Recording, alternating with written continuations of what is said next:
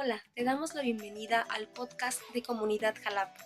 Oramos para que Dios te inspire y te anime a través del mensaje de hoy.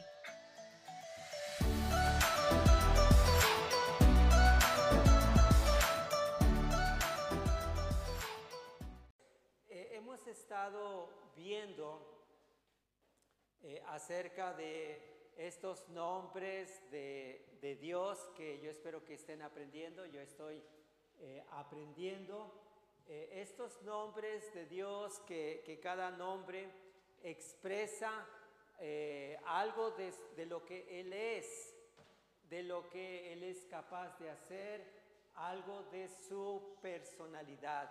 Qué maravilloso Dios tenemos, que es, dijera el apóstol Pablo, es, es ancho el amor de Dios y Dios es amor.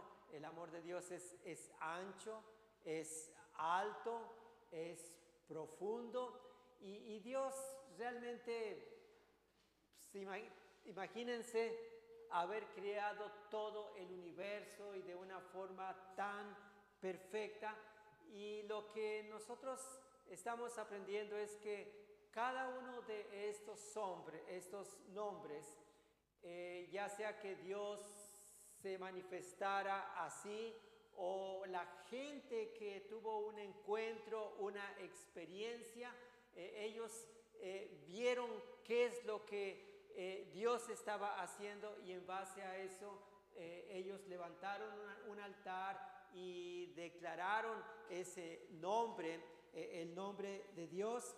Ya hemos visto algunos de ellos. Dios es mi proveedor, Dios es mi, mi sanador, Dios es mi victoria, eh, Dios es el que me ve, Él es el Todopoderoso o Jehová de los ejércitos, el Señor es mi paz. En esta ocasión vamos a ver Jehová Shalom. Jehová Shalom o Yahvé Shalom, el Señor es paz. El Señor es paz. ¿Qué debemos de entender cuando la Biblia nos habla de, de shalom, de, paz? Y pon atención porque eh, esto lo, necesitamos. Eh, constantemente, aquí quizás antes de dar una definición, es, es preguntar, eh, ¿tienes paz? ¿Tienes la paz de Dios? Y mientras eh, decimos algo relacionado a la paz, eh, tú ve viendo si, si, tienes esto, porque cuando hablamos de, de paz, estamos hablando de plenitud, totalidad, integridad. Y ahí también entra salud, bienestar, seguridad, solidez, bienestar, seguridad, tranquilidad, prosperidad, perfección, descanso, armonía. Es decir, que, te sientes bien. Eh, los, los hebreos, cuando ellos se saludaban, eh, decían shalom, shalom. Eh, es un saludo que también, como nosotros venimos a alguien y le decimos ¿Cómo te va? ¿Cómo, cómo estás? ¿Cómo, está tu paz? ¿Qué tal descansaste? ¿Qué, qué armonía hay? Entonces, Shalom eh, no solamente es ausencia de, de guerra o de conflictos, sino es la plenitud que toda la humanidad busca. Y, bueno, este, hay cosas que nosotros necesitamos, hay cosas que nosotros buscamos y decimos, ah, pues voy a la farmacia eh, y las conseguimos. Voy al súper y lo obtenemos. Aquí el asunto que estamos hablando de algo espiritual, de algo que no lo conseguimos en la tienda, sino que eh, esto tiene que ver con nuestra relación con Dios. estamos hablando de algo espiritual y para eso nosotros debemos de ser espirituales para recibir eh, las cosas espirituales. Este es el gran problema de, la gente que no conoce de Dios, que, que no puede recibir esto porque solamente lo da eh, Jesús y si ellos no tienen a Jesús y es ahí donde nosotros como iglesia necesitamos entrar y hacer amistad con la gente y decirles, mira, eh, tu vida puede ser diferente. Hay algo que tú estás buscando y que no sabes ni siquiera qué. Entonces estamos hablando de, esta eh, paz que los ángeles cuando anunciaron el, nacimiento de Jesús, eh, que iba a ser un pacificador, alguien que iba a promover la paz. En Lucas 2.14 ellos decían, gloria a Dios en las alturas y en la tierra paz entre los hombres de buena voluntad. Algo sucede en el cielo, que es, es, es gloria, pero en la tierra dice es paz. E, en el Antiguo Testamento hablando de, de cómo será llamado Jesús cuando el profeta Isaías está hablando, van a ser un niño y, llamará su nombre, dice admirable, consejero, Dios fuerte, Padre eterno. Pero hay una cosa que es lo que vamos a ver ahorita, dice príncipe de paz. O sea, Jesús es el príncipe eh, de paz. En otras palabras, es el único que eh, nos puede dar la paz. La paz no, no la puedes tener eh, de de, una persona.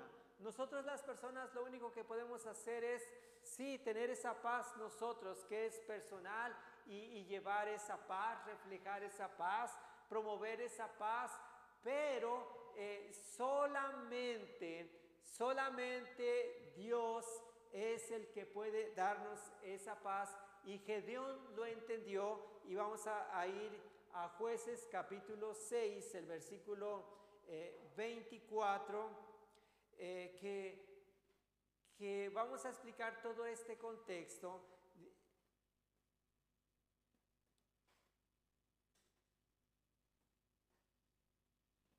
Eh, en jueces 6:24 es cuando Gedeón tiene una experiencia en este aspecto de la paz, levanta un altar y, en ese altar eh, dice es Jehová Shalom. Jehová es paz. Ahorita vamos a llegar más detenidamente a ese versículo, pero en jueces capítulo 6, capítulo 7 y, 8 nos está hablando de, este eh, hombre eh, que te vas a dar cuenta que él era una persona común, se sentía tan insignificante.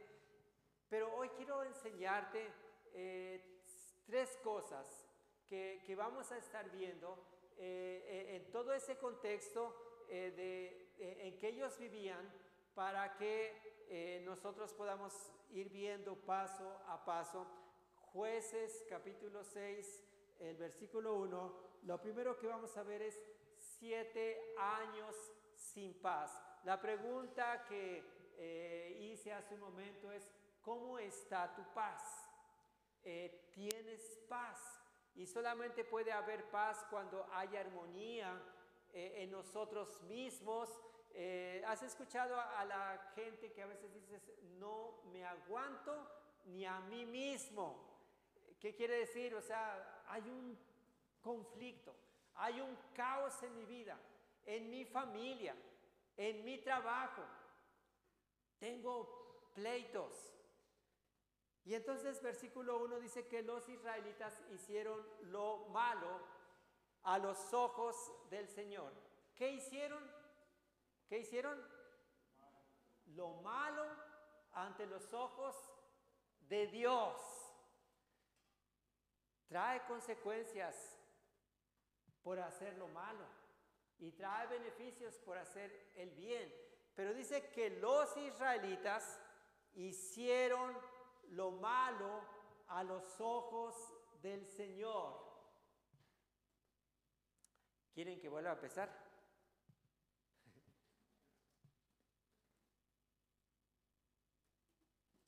Bueno, eh, tres cosas que vamos a estar viendo aquí eh, con jueces capítulo 7 en relación a la, a la paz.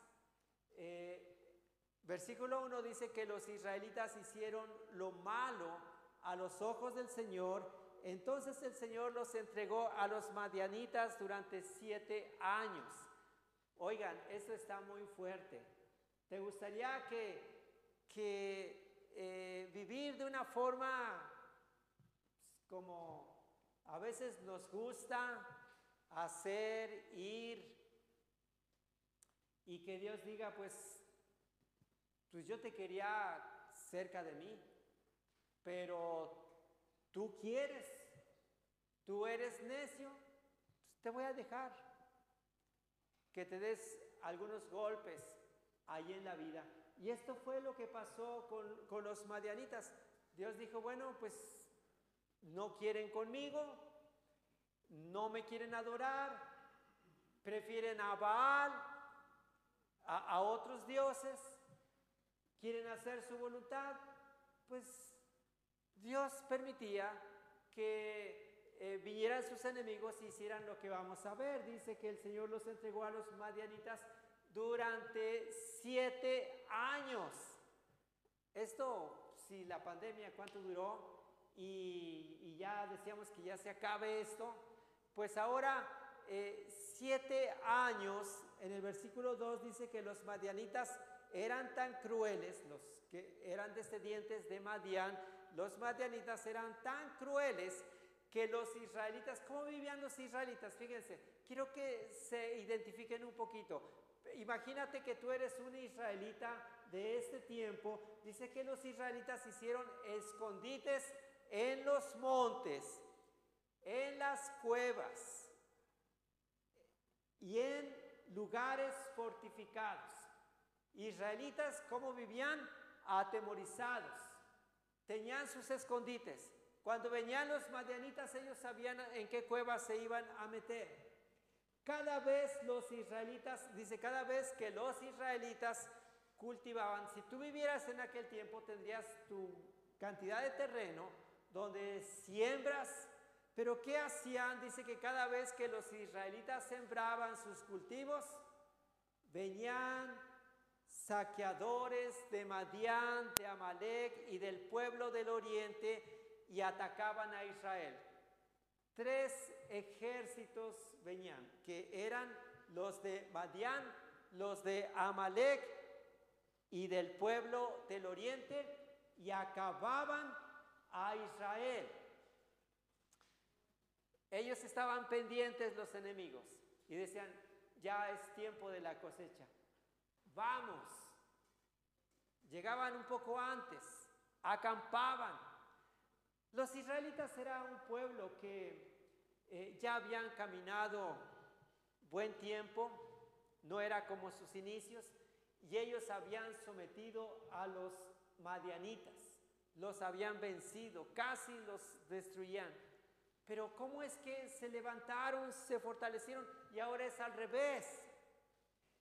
Y dice que hablando de los enemigos, dice que acampaban en territorio israelita y destruían las cosechas hasta la región de Gaza, o sea, de un extremo hasta el otro. Se llevaban todas las ovejas, las cabras, el ganado y los burros y dejaban a los israelitas sin comer. Podemos captar que, llegan, toman tu cosecha, ahí se la comen porque ahí están acampando pero dicen, ¿qué más les quitamos? Ah, pues sus burros, sus camellos, sus ovejas, sus, cabras. Los dejaban, ¿cómo dicen aquí? Pelón o ¿cómo dicen?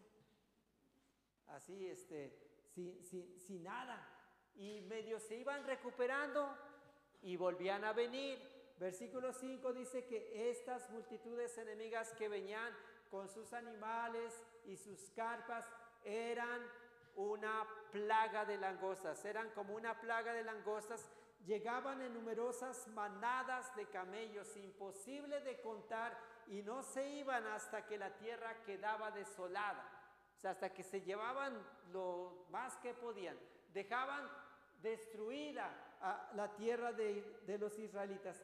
Así que Israel se moría de hambre en manos de los madianitas. Dice que así que Israel se moría de hambre en manos de los madianitas. Ellos estaban no en las manos de Dios, estaban en las manos de sus enemigos. Sus enemigos venían, les quitaban todo y cada año tenían menos.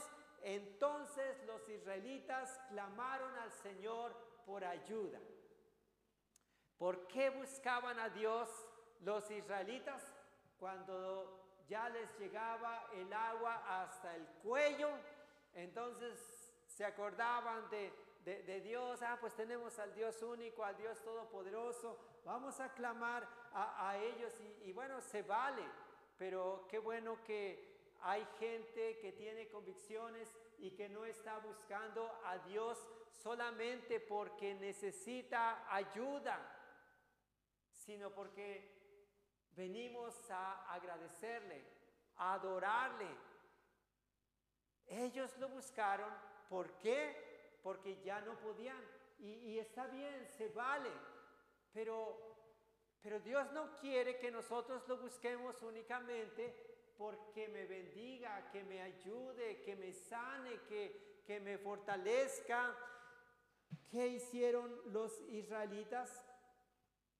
Segundo lugar, vemos, dice que clamaron a Dios y Él les respondió. No dice que oraron, porque clamar habla ya de, de un grito desgarrador, un grito de desesperación, donde tal vez convocaban a una asamblea, a, toda la, la, nación como una señal de humillarse, de ayuno, de acordar y de decir, miren cómo estamos, en qué condición de miseria nos encontramos, vamos a buscar a Dios. ¿Y qué es lo que Dios, Dios hizo primeramente? Dice que Dios envió un profeta para decirles la causa de su situación.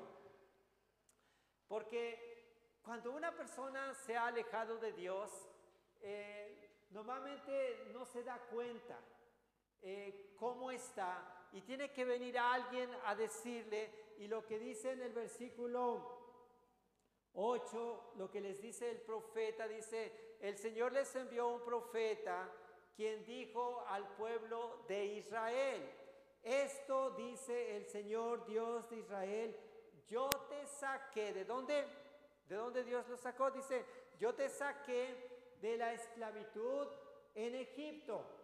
¿Se acuerdan? 400 años de esclavos en Egipto. Dice, te rescaté de los egipcios y de todos los que te oprimían. Expulsé a tus enemigos y te di sus tierras. Versículo 10, te dije, yo soy el Señor tu Dios. No debes rendir culto a los dioses de los amorreos en cuya tierra ahora vives. Pero dice esto, pero no me hiciste caso. Dios está diciendo, yo les dije qué es lo que debían de hacer, cómo debían de vivir, pero ustedes no me hicieron caso. Esto es, ustedes fueron desobedientes. Entonces, ¿qué, pasó? En tercer lugar, vamos a ver que vino un ángel la Biblia dice que vino el ángel del Señor. Eh, ¿Quién es este ángel del Señor?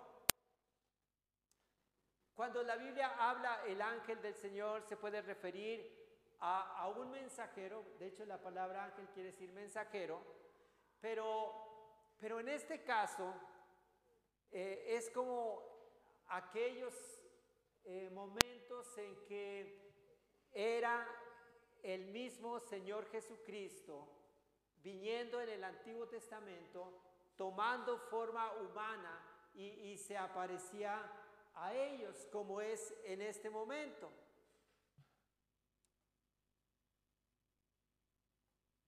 Así que, continuando con la idea de, de paz, el Señor es mi paz. Cuando se habla de, Jesús en el Antiguo Testamento como el príncipe de paz, y en el Nuevo Testamento, Juan 14, 27, dice, les dejo un regalo, paz en la mente y en el corazón y la paz que yo les doy es un regalo que el mundo no puede dar. Así que no se angustien ni tengan miedo. Volviendo a jueces capítulo 6, el versículo 11. Después el ángel del Señor vino y se sentó debajo del gran árbol de Ofra que pertenecía a Joás del clan de Abieser. Gedeón, hijo de Joás, estaba trillando trigo en el fondo de un lagar para esconder el grano de los madianitas. Me llama la atención que vino un, ángel que, que le dice que es el ángel del Señor y que Gedeón eh, solamente así lo entendió, como un mensajero, como un ángel que históricamente ya se habían escuchado de eh, sus apariciones, pero en el versículo continuamos leyendo, dice entonces el ángel del Señor se le apareció y le dijo, guerrero valiente, el Señor está contigo. Eh, eh, estamos entendiendo que Gedeón está en un contexto donde ya casi siete años viviendo en una situación donde cada vez más eh, la pobreza, atrapados por el, por el temor. Y en ese contexto es que eh, eh, te has encontrado en algún momento tan complicado en tu vida, donde te hace bien escuchar lo que él escuchó en el versículo 2. Dice, entonces el ángel del Señor se le apareció y le dijo, guerrero valiente, el Señor está contigo. ¿Alguna vez alguien ha venido y te ha dicho, eh, tú no estás solo, el Señor está contigo? Y hoy, hoy como, como hemos visto en otros momentos, eh, el Señor eh, te ve, el Señor te oye, el Señor sabe tu nombre, el Señor está contigo. Y, bueno, ¿qué pasa? ¿Qué, es lo que hace Gedeón cuando él escucha? E, él no se puso así como a saltar, se puso alegre y dijo, ah, está bien, el, eh, Señor está conmigo, sino eh, ve lo que él dice. dice, Señor, respondió Gedeón, si el Señor está con nosotros, ¿por qué nos sucede esto? Gracias. Si el Señor está con nosotros, ¿por qué nos sucede esto? ¿Alguien ha dicho esto? A ver, si Dios existe, a ver, si, si Dios es, si Dios está, ¿por qué me pasa esto? Bueno, vimos que ya el profeta vino y les dijo, por desobedientes porque hicieron lo malo. Pero, pero muchas veces no, tiene que venir alguien que se llame profeta, un hombre de Dios. Y, no es suficiente, entonces ahora viene eh, eh, eh, el ángel.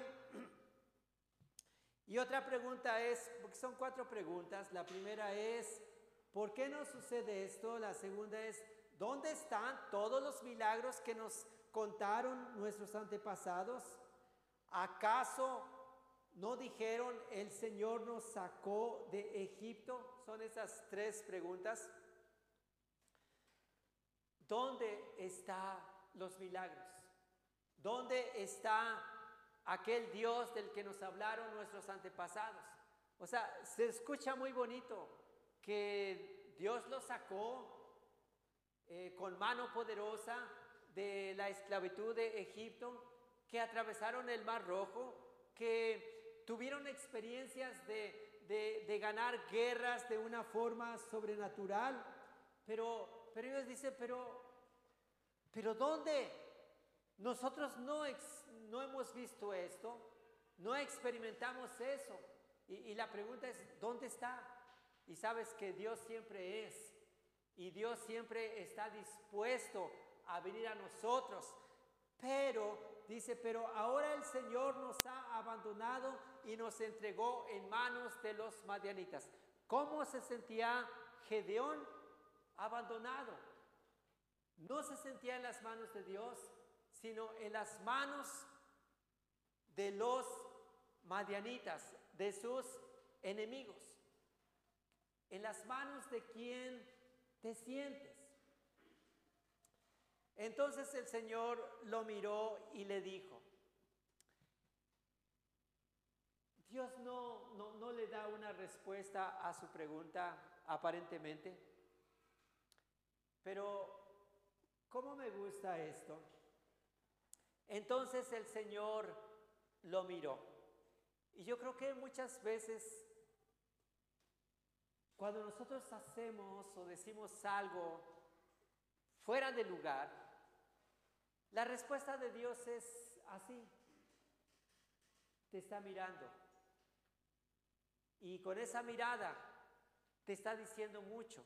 Y en este caso dice que entonces el Señor lo miró y le dijo, ve tú con la fuerza que tienes y rescata a Israel de los madianitas, yo soy quien te envía.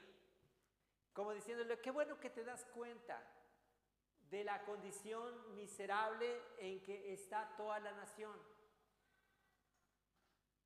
La respuesta es, tú eres parte de la respuesta. Con esa fuerza, con, con, esa forma de, cuestionar, de, de desear algo, tú vas a rescatar a tu nación de los madianitas. Y si le quedara duda, es como diciéndole, lo que te estoy diciendo está afirmado. Yo soy quien te envía.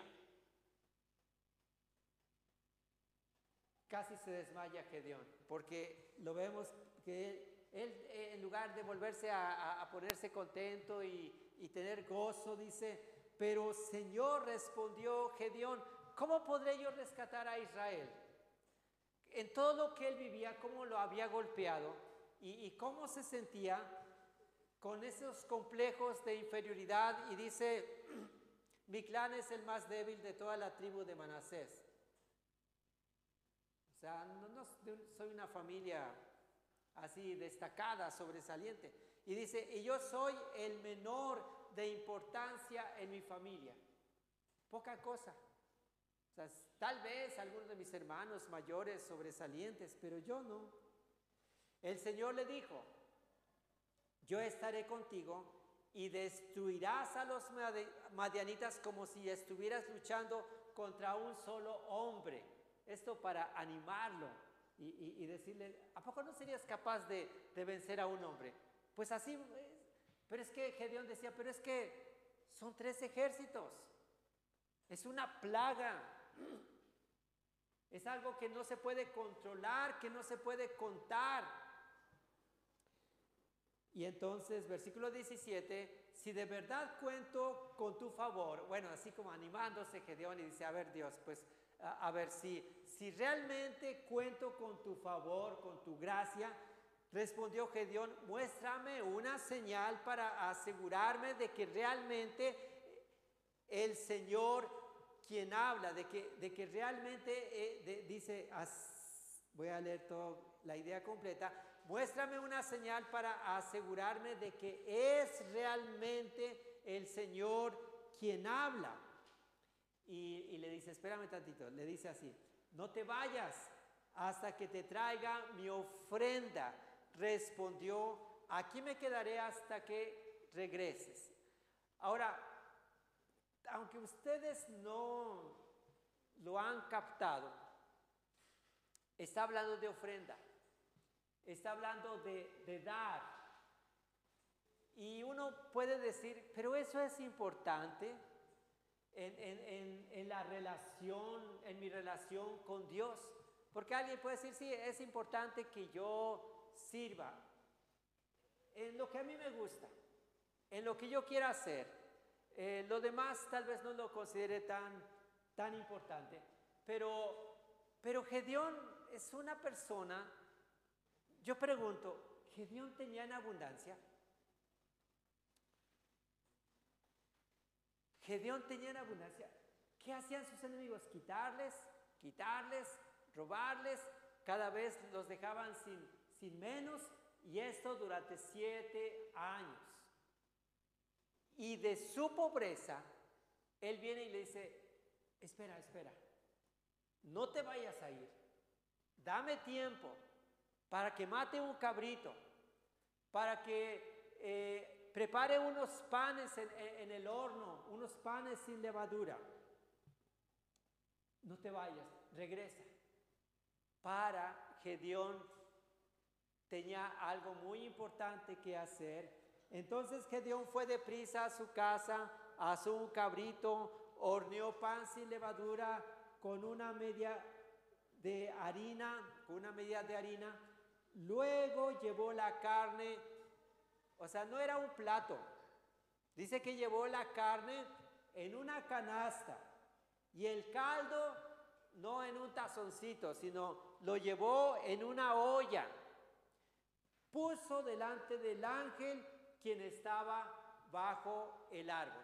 Esa era su forma de agradecer, de expresar su de agradecimiento al ángel del Señor y, le dice, aquí está el cabrito, aquí está eh, esa olla de, caldo. ¿Y qué, qué hace el ángel? Así que el ángel de Dios le dijo, pon la carne y el pan sin levadura sobre, sobre esta piedra. Había una piedra lo suficiente grande para que cupiera una canasta y una olla. Y, le, dice, bueno, eran tres cosas, era la carne, era el pan y, y la olla. Y le dice, y derrama el caldo sobre ellos. Y Gedeón lo hizo, hizo lo que se le indicó. Entonces el ángel del Señor tenía una, una varita Dice entonces el ángel del Señor tocó la carne y el pan con la punta de la vara que tenía en la mano. ¿Y qué pasó?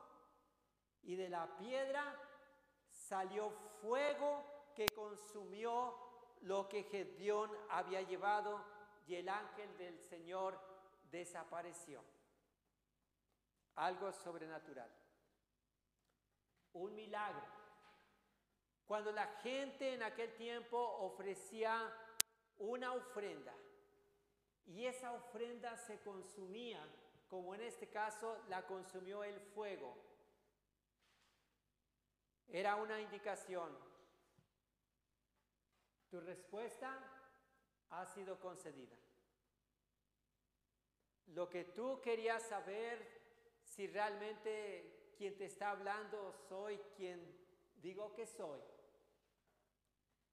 si te está diciendo que tú eres capaz de librar a tu nación de tus enemigos, querías algo sobrenatural, aquí está. Cuando Gedeón se dio cuenta de que era el ángel del Señor, clamó, oh, oh Señor soberano. O sea, él se da cuenta que con quien está hablando no solamente es cualquier ángel del Señor, Es el mismo Señor. Y cuando Él entiende esto, dice, estoy condenado.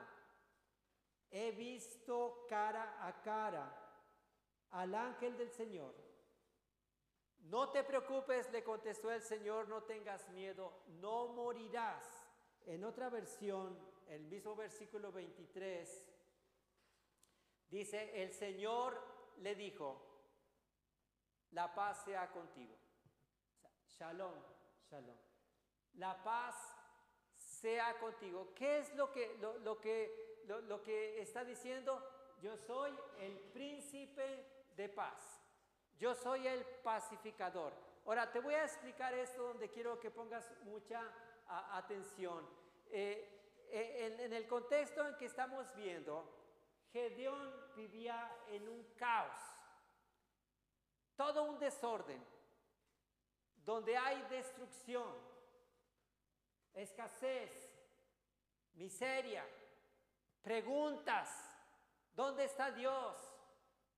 ¿Qué pasó con los milagros que, que nuestros antepasados experimentaron?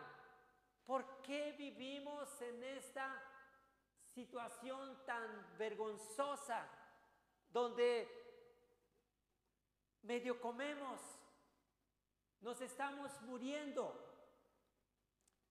Y Dios viene y dice, la paz sea contigo. ¿Qué quiere decir esto? Porque paz está hablando de, de armonía, de tranquilidad, de descanso, de prosperidad, de amistad.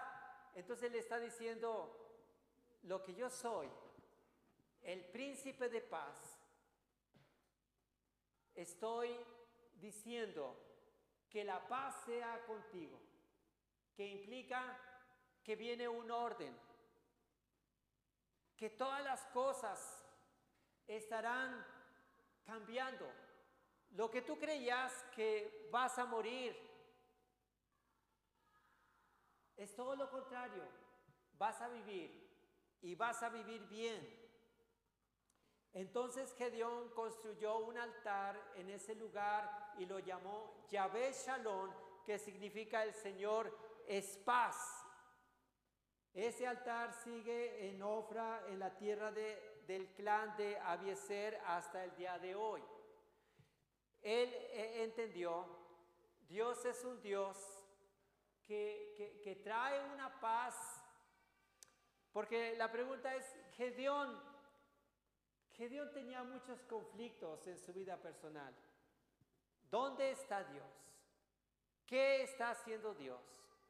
¿Por qué no nos defiende.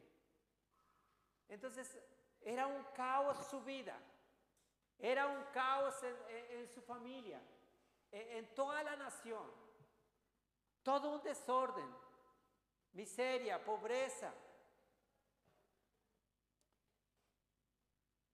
Así que terminando con, con, esto y entendiendo que la paz sea contigo, es decir, la, plenitud, la totalidad, la integridad, la salud, el, bienestar, la seguridad, la solidez, la tranquilidad, la prosperidad, la perfección, el descanso, la armonía, todo lo que implica la paz. Y Dios, como el príncipe de paz, se presenta y Él está diciendo, yo estoy promoviendo en ti, en tu familia, en toda la nación, esta paz, para que tú también eh, tengas esa paz y seas un pacificador y puedas promover eh, todo lo que, lo que esto implica. Siete años sin paz. ¿Cuántos meses o años a veces nosotros hemos vivido sin paz? Pero hay ese tiempo, ese momento en que iniciamos una nueva etapa. Cuando nosotros ya nos cansamos Y yo creo que todos tenemos que llegar a ese punto de nuestra vida cuando decimos es que me siento incompleto, me siento insatisfecho, algo me pasa, algo me falta. Pero cuando nosotros ya no oramos solamente de una forma eh, por rutina, por costumbre, sino llegamos a ese punto de clamar, de, de, gritar, eh, de ese grito desgarrador, ¿qué va a pasar? Dios va a responder, Él va a traer una respuesta. No solamente vendrán los hombres de Dios, que aquí habla de un profeta, sino vendrá eh, el mismo Dios eh, de paz, Jehová Shalom, que literalmente significa el Señor es paz. Así que ya no estamos viendo a un Gedeón inseguro, sino alguien que conoce a Jehová Shalom, aquel que le va a dar seguridad, eh, bienestar, eh, paz, compañerismo. Y, y, la historia de esto es, es larga porque sigue en el capítulo 7, el versículo 8, pero solamente voy a resumir esto. Eh, ¿Qué siguió después de esto? Dios le, le, dice, el ángel del Señor o, o el Señor mismo le dice, lo primero que vas a hacer es que tú vas a derribar el, el, a esa estatua de, Baal que tu padre lo construyó. Y también vas a, a, quitar esa imagen de acera. Entonces, para recuperar aquello que hemos perdido, lo primero que Dios dice es, eh, hay que acabar, hay que destruir con aquello que, que es un ídolo, con aquello que te está distrayendo. Es decir, hay que ir a la raíz de lo que produjo ese problema. El pueblo estaba en idolatría. Otra de las cosas es que efectivamente Gedeón derrota a los madianitas. Pero recordemos que no solamente era un ejército, eran los amalecitas, los del pueblo del oriente, eran tres naciones, tres ejércitos. Y él contaba solamente con 32 mil en su ejército. Y Dios le dice, oye, son muchos. Y él dice, pero ¿cómo si vamos con tres naciones, con tres ejércitos? Son muchos, Dios le dice. Y, los prueba y, solamente quedan 10 mil. 22 mil se van porque tienen miedo. Y cuando son 10 mil le dice, todavía son muchos. Y Gedeón dice, pero ¿cómo? Se me van 22 mil, me quedan 10, 10 mil y me dices que son muchos. Sí, le dice, son, son muchos. Y finalmente se quedan solamente 300.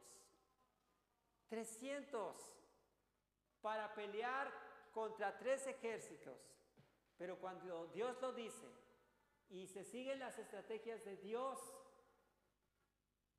solamente puedes ver ahí los detalles como Dios les da instrucciones, tocar con la, tocar la trompeta, eh, romper el cántaro. Y, todo viene un pánico contra los enemigos, se dan entre ellos mismos, es en la noche y finalmente son librados de la mano de sus enemigos. Y cuando nosotros empezamos a ver a Dios con estudiando estos nombres y ver eh, lo que Él es y, esa capacidad que Él tiene, eh, realmente eh, nosotros estaremos eh, viendo y nos estamos alimentando y, viendo, eh, bueno, no es, no es quién soy yo, sino quién es el que está conmigo y lo que es capaz de hacer Él. Así que vamos a ponernos de pie, eh, oramos que esta palabra sea de bendición, que sea de gran eh, alimento espiritual para todas aquellas personas que estarán viendo eh, este eh, video también. Y pues hoy empieza a ver a Dios no solamente como tu proveedor, como tu pastor, ve como, como aquel Dios que es Jehová Shalom, aquel que que puede traer, aquel que te puede sacar de un caos, de un desorden, de muchos conflictos, por causa de no estar haciendo totalmente lo que Dios quiere. Padre, el día de hoy venimos y te decimos gracias por esta palabra. Gracias porque tenemos la oportunidad de clamar, porque tiene que llegar ese momento en nuestra vida donde nosotros ya no queremos estar en esa condición, donde el enemigo nos esté robando a través de, la salud, a través de, situaciones donde eh, se nos van los recursos Padre,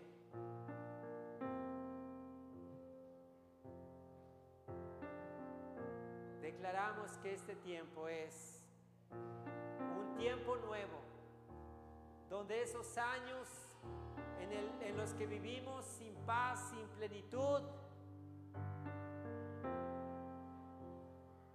se acaban y que venimos a este tiempo donde aceptamos la palabra de Dios, los hombres de Dios, el mismo príncipe de paz, viniendo y hablando a nuestras vidas.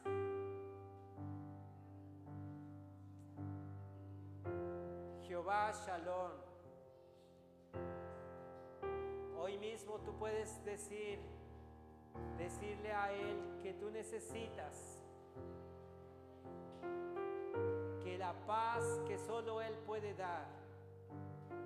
La paz que Él da no es como el mundo la da. Es una paz que te trae seguridad, que quita el temor, que tú mismo podrás ser levantado para deshacer a tus enemigos. Todos tus enemigos y aquí hablamos más de los enemigos espirituales, de los demonios, el espíritu de enfermedad, el espíritu de miseria, de pobreza. Padre, gracias. Gracias Señor. Levanta tus manos. Sabe que tú no eres una persona insignificante. Tú no eres el menor de la familia. Y si lo eres, tú no te sientas que no sirves. Tú eres alguien especial, un hijo de Dios que tiene su poder, que tiene su espíritu, que tiene manto de Dios, la unción de Dios. Muchas cosas para que seas librado de tus enemigos. Dios mismo te dirá a ti qué es lo que tienes que hacer. Porque este es un tiempo de hacer muchas cosas. No solamente de ver y estar preguntándonos, ¿dónde está Dios? ¿Dónde está lo que otros experimentaron? Dios te va a decir, tú levántate con esa fuerza. Yo te estoy enviando. Sé alguien que recibe la paz y sé alguien que está promoviendo la paz.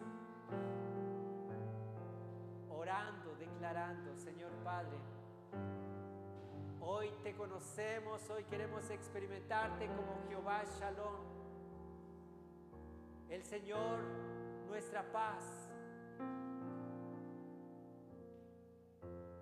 La paz que ordena y termina con el caos. En el nombre de Jesús.